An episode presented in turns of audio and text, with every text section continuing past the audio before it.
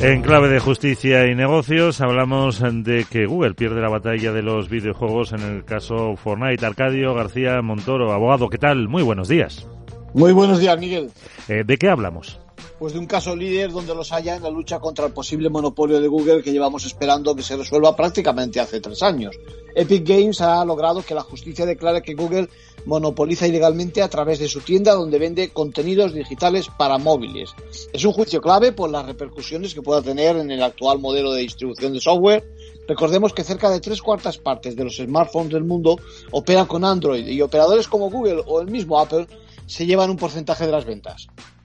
Además, eh, entonces, eh, ¿qué paso nos queda por dar o qué paso van a dar? Pues mira, el siguiente es que la sentencia ha sido contundente, el jurado ha dado por completo la razón al demandante, pero seguro que Google va a apelar porque sus efectos van más allá del ya de por sí millonario mundo de los juegos. Lo que echa por tierra son las restricciones al comercio que los grandes operadores realizan predeterminando en las pantallas de inicio los productos que se seleccionan, una acción que afecta gravemente al canal de distribución, disuade a los fabricantes de potenciar sus propias tiendas. En lo económico todavía no se ha pronunciado su señoría y no esperemos ver cambios a corto plazo en la App Store.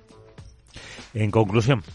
Pues mira, duro golpe para Google, no va a tener efectos inmediatos, ya digo, pero esta decisión puede revolucionar el modelo de distribución actual, abriendo la tienda de par en par en este sector y en tantos otros.